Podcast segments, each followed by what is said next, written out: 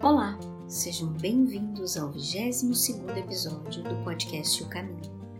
Hoje vamos refletir sobre o capítulo 62 do livro Caminho, Verdade e Vida de Chico Xavier, que aborda a delicada e complexa questão da parentela e de família. Palavras que para muitos é de igual significado, entretanto, não o é. Este episódio traz uma passagem de Jesus que, em um dos seus momentos de pregação, alguém lhe trouxe a informação de que a sua mãe e seus irmãos o, o procuravam. Ao que Jesus de imediato respondeu: Quem é minha mãe e meus irmãos? E na sequência ele mesmo dá a resposta: Minha mãe e meus irmãos são todos aqueles que fazem a vontade do meu Pai que está no céu. Neste sentido, fica evidente que parentela não é família, pois parentela é o nosso cadinho de tribulação, reharmonização, reorganização dos nossos próprios sentimentos para com os desafetos semeados vida fora, nas nossas muitas passagens pela carne. Mas a grande questão, e é aí que reside o nosso desafio, qual seja transformar estes laços nada amistosos em vínculos reais, onde cada um possa marcar profundamente a sua presença na vida do outro ou dos outros, com entrega de seu tempo, dos seus recursos, da sua paciência, do seu zelo, de forma despojada e despretensiosa. Só assim vamos lograr construir vínculos efetivamente de compromissos afetivos de uns para com os outros, e aos poucos, com esforço e dedicação, irmos transformando a complicada parentela na sagrada união da família verdadeira, ungida pelos laços eternos do coração. Outro ponto importante a se refletir acerca da pergunta e da resposta de Jesus: Quem é a minha mãe e meus irmãos? Que ele mesmo respondeu: minha mãe e meus irmãos são todos aqueles que fazem a vontade do meu Pai que está no céu. Esta resposta do Mestre não isola os laços sanguíneos aos seus conceitos de fraternidade, mas unifica vizinhos, povos e reinos da natureza, dando a dimensão da visão sobre o amor que não se separa não se divide por nacionalidade, cultura, sexo, religião ou qualquer outra crença que limitasse a expressão do amor. E neste momento de quarentena, este tema em especial nos traz exatamente a lição sobre este amor de família universal, onde não basta eu me refugiar dentro da minha casa, me isolando do mundo lá fora, sabendo que os meus irmãos à minha volta estão sofrendo com a escassez, com a doença e a miséria, que o meu irmão animal está com fome, com sede, sente frio e sofre, que a nossa natureza não é tratada com respeito. Afinal, quem é a sua família? Jesus, nesta passagem, nos chama a atenção sobre esta questão e a vida nos obriga a olhar para esta sombra em nós, pois é mais do que tempo de reavaliar este conceito de família. Vamos trabalhar com esforço e afinco para construir uma nova realidade, onde todos verdadeiramente unidos e em qualquer circunstância, antes de sermos apenas parentes, pelos constringentes laços da consanguinidade, seremos em verdade irmãos. Fiquem agora com o comentário de Joaquim Marquício.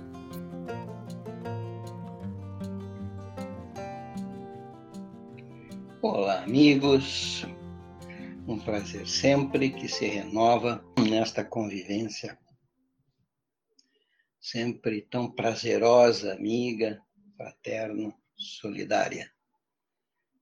E aqui estamos para mais uma jornada em que dividimos, não é, com os companheiros esta, este pequeno espaço em que abrimos uma, uma janela no nosso tempo, na nossa vontade, na nossa disposição e, acima de tudo, nos nossos esparsos, escassos tempos, mesmo no meio de tanta coisa conturbada, nestes tempos tão delicados, difíceis e conturbados.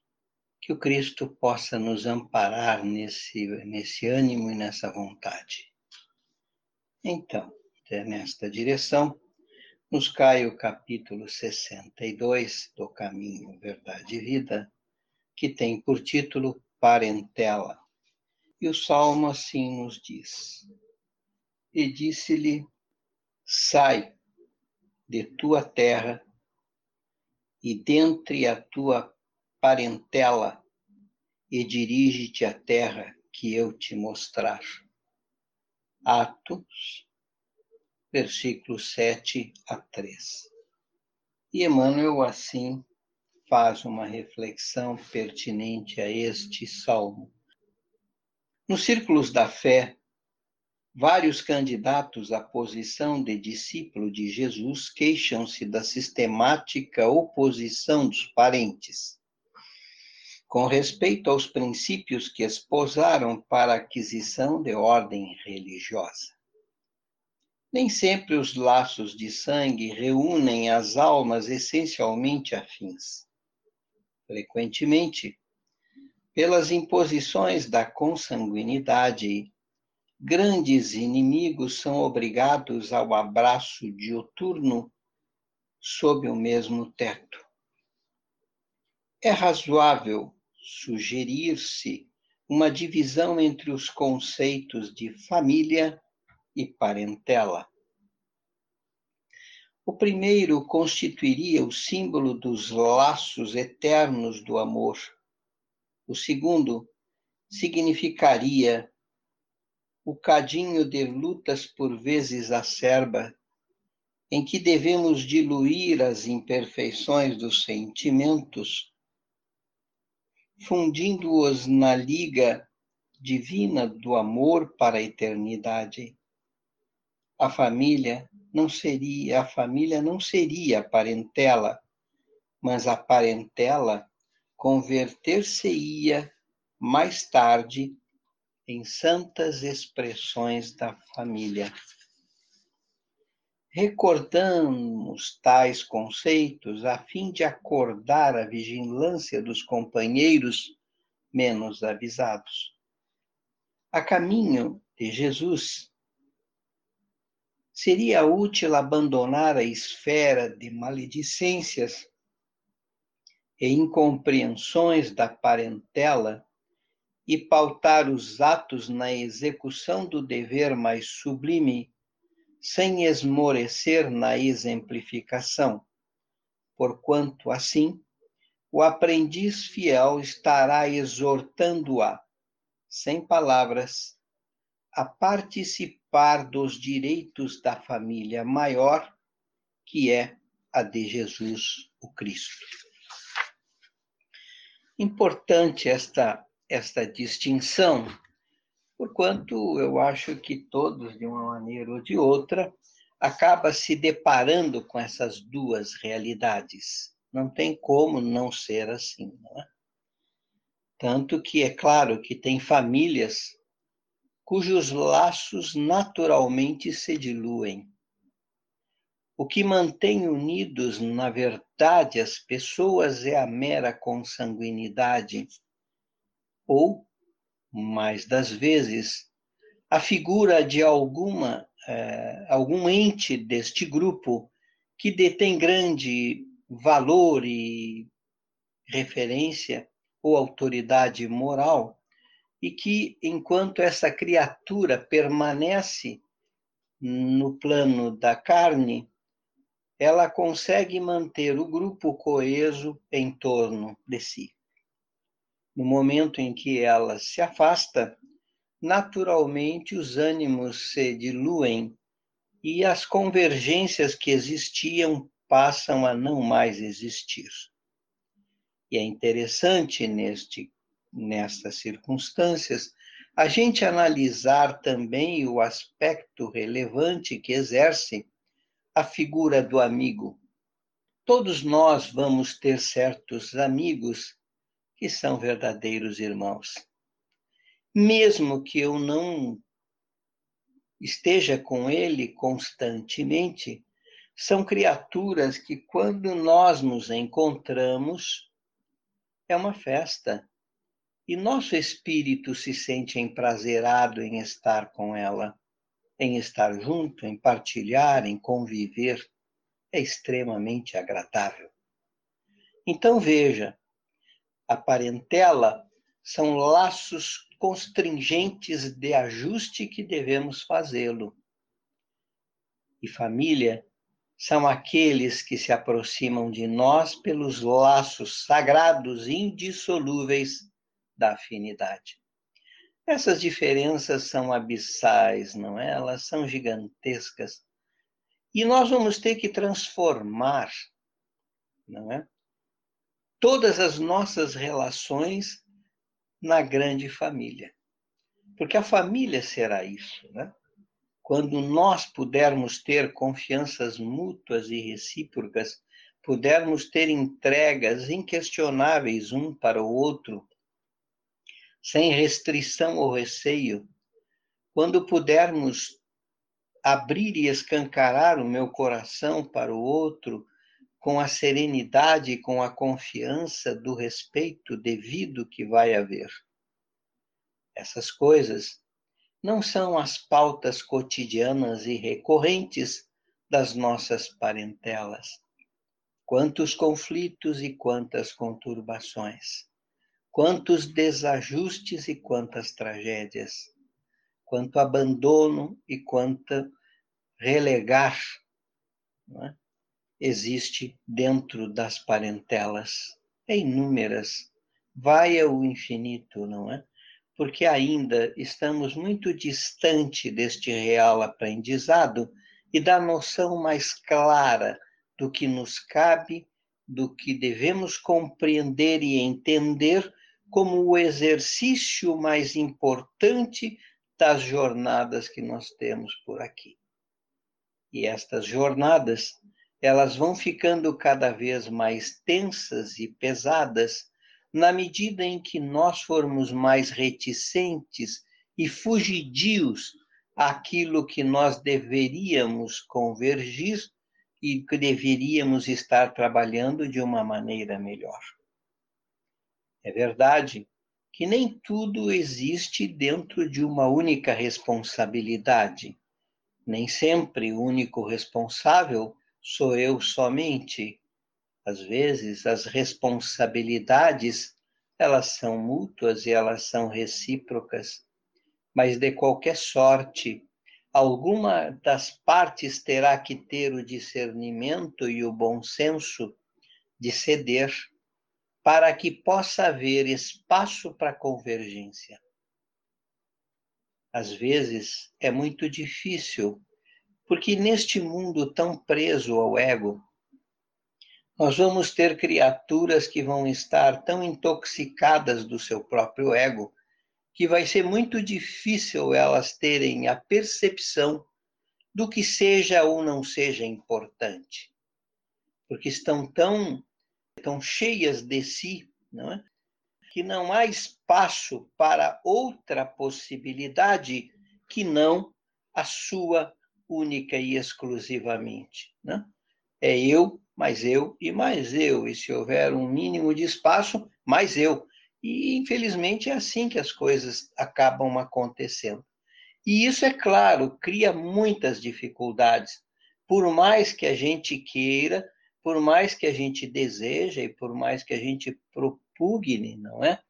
Caminhar numa direção mais equilibrada, mais mais serena, mais amena, mais conciliadora.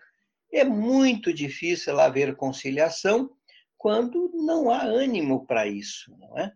Porque esta conciliação terá que haver sinceridade e honestidade de interação e de propósito verdadeiramente. E isso nem sempre existe. isto nem sempre está presente, isto nem sempre será uma constante. Então, nestes aspectos, a gente vai pesar e medir e ponderar que é muito difícil a gente conseguir se evadir destas responsabilidades, ainda que eu faça as minhas tentativas e que as minhas tentativas sejam eventualmente infrutíferas, eu tenho que levar comigo a responsabilidade de tentar, de fazer e de tentar de novo e de tentar de novo. É verdade que às vezes nós temos que esperar uma sinalização da outra parte para que haja mais proveito desse nosso esforço, senão o nosso esforço fica bagatelizado. E nesse sentido não tem preço nenhum, não vale nada, e o outro se dá o direito de achar-se na condição que bem entender. E não nos respeita da maneira devida. São situações mais complexas, mas relações humanas é sempre um processo mais complexo. Nunca é um processo simples, nunca é um processo singelo. Quem simplifica e acha que tudo pode ser desta ou daquela forma pré-estabelecida, ignora o que sejam as essências humanas. Nós não somos pré-formatados. Nós somos movidos por várias coisas que nos movimentam e que essas coisas que nos movimentam são diferentes de um para o outro. Uns já têm uma caminhada mais longa, já reconhecem a necessidade e o valor do respeito, do, da necessidade de compormos a grande Jerusalém que é o que Jesus nos propõe. A dificuldade, ela é inerente às nossas próprios pés que nos tropeçamos neles próprios. Mas isso, só o repetir das jornadas, só um caminhar que nos empurre para frente pode nos conduzir a uma posição melhor. Lá na frente, seguramente mesmo aqueles mais renitentes entenderão o valor que certos companheiros tinham, que certos parentes detinham, e quão importantes eles eram nos nossos e representavam nas nossas interações familiares. Nem sempre há olhos que veem, há muitos olhos que veem as coisas pelo viés. E o viés, ele às vezes deforma ele desalinha e ele desajusta a realidade. Mas, enfim, é o que ainda comporta na realidade que estamos, porque este mundo de terceira dimensão é um mundo ainda muito cheio de ego, muito cheio de nós próprios, e isso nos dificulta muito. E esta caminhada para nos libertar dessa sina é que é o mais importante agora é abrirmos os nossos olhos, é abrirmos o nosso coração e tentarmos caminhar convergentemente nesta direção, na direção do Senhor da vida. Porque é na direção dele e é nele que ele vai ser por nós. Vai ser em nós e vai ser com todos nós, até que essa jornada se complete e que consigamos encontrar a paz que tanto buscamos e desejamos. Um beijo no coração de todos e até.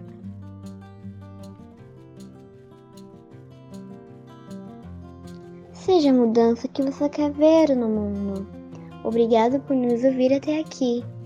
Nosso podcast você encontra nas principais plataformas, como Anchor, Spotify, Google Podcast, entre outras. Baixe um desses aplicativos em seu celular, inscreva em nosso podcast e compartilhem com toda a sua família. Eu sou a Valentina e nos encontramos na próxima quarta-feira. Te espero lá!